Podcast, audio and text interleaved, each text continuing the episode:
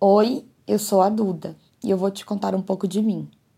Eu gostaria de poder te contar tudo, mas nem eu mesma sei, porque ainda estou me descobrindo e evoluindo a cada dia, a cada nova experiência que vivencio.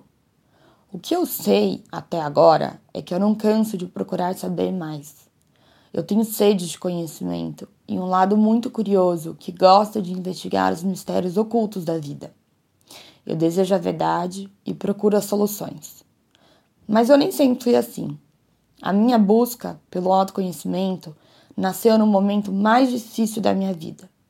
Eu tinha 23 anos e eu me vi no olho do furacão, tendo que lidar com uma doença grave que poderia ter interrompido a minha vida ali. Foi aí que eu aprendi a maior lição da minha vida.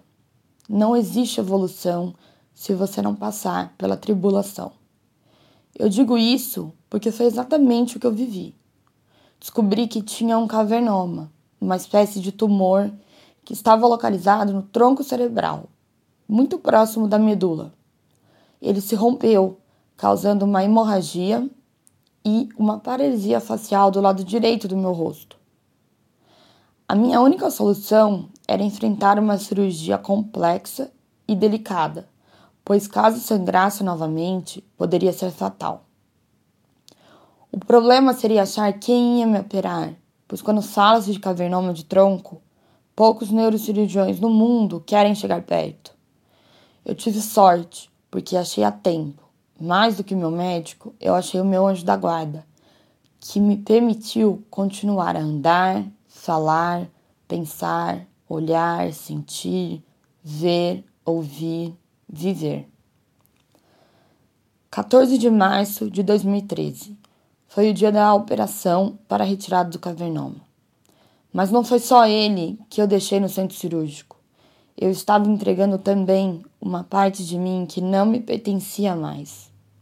Era o dia de dizer adeus àquela Duda, frágil, insegura, que constantemente fugia dos sentimentos ruins escapava dos problemas para receber uma nova mulher de fibra que estaria nascendo dentro de mim. Foi muito difícil ter que lidar com todas essas mudanças ao mesmo tempo, principalmente com a condição estética do meu rosto.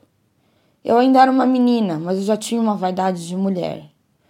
Foi um processo doloroso e lento aceitar aceitar minhas imperfeições, porque naquela época meu ego era exigente e perfeccionista e como eu ainda não tinha o conhecimento e as ferramentas para enfrentá-lo, só me restava obedecer aos falsos comandos da minha mente, que viviam me dizendo: você não é o suficiente, ou você não é mais tão bonita como antes. Eu me olhava no espelho e não me reconhecia. Afinal, o nosso rosto é a nossa identidade. É por meio dele que a gente se expressa para o mundo, onde fazemos contato com as pessoas, é por onde somos vistos e lembrados. De repente, eu havia perdido esse pedaço tão importante de mim. Mas aí é que mora o perigo. Quando focamos a nossa energia no que está faltando e no que não podemos controlar. Esse mindset de escassez foi me consumindo e me impedia de aceitar a minha vida como ela era naquele momento. Foi um período super turbulento mas decidi aguentar firme porque eu tinha fé e sentia amparada constantemente por Deus.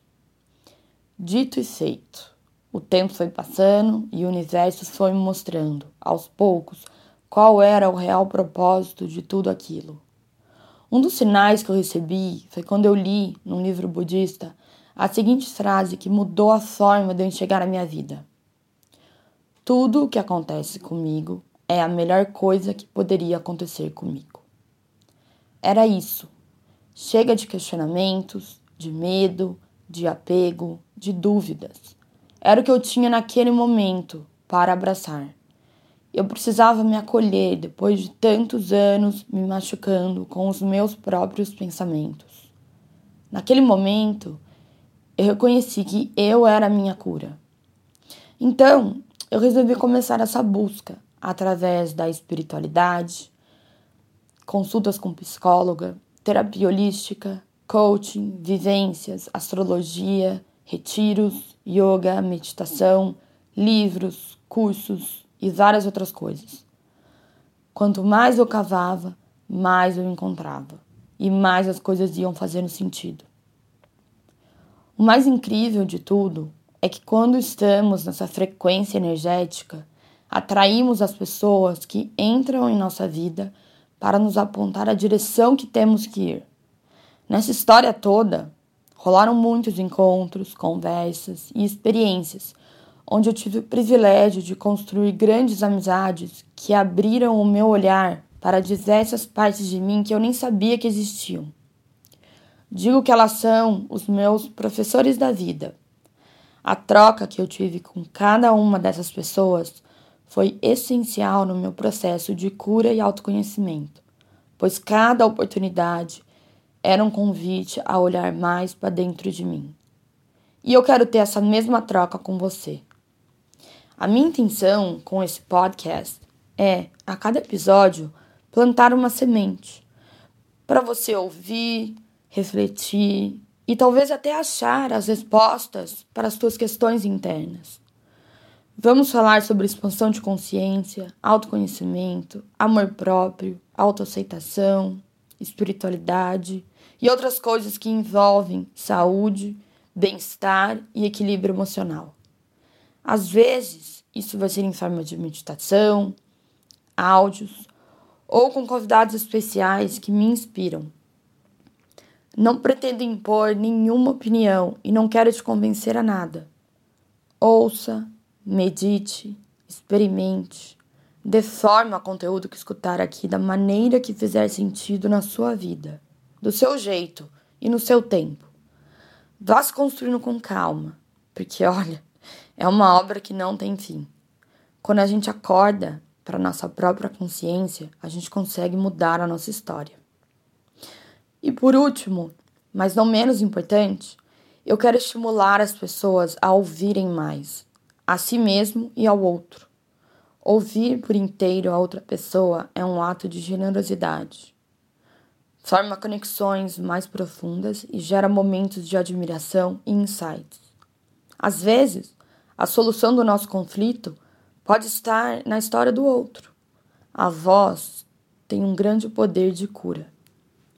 O mesmo acontece quando damos ouvido à nossa sabedoria interior, que fala com a gente o tempo todo mostrando o caminho, mas, na maioria das vezes, estamos desconectados de nós mesmos para poder escutá-la.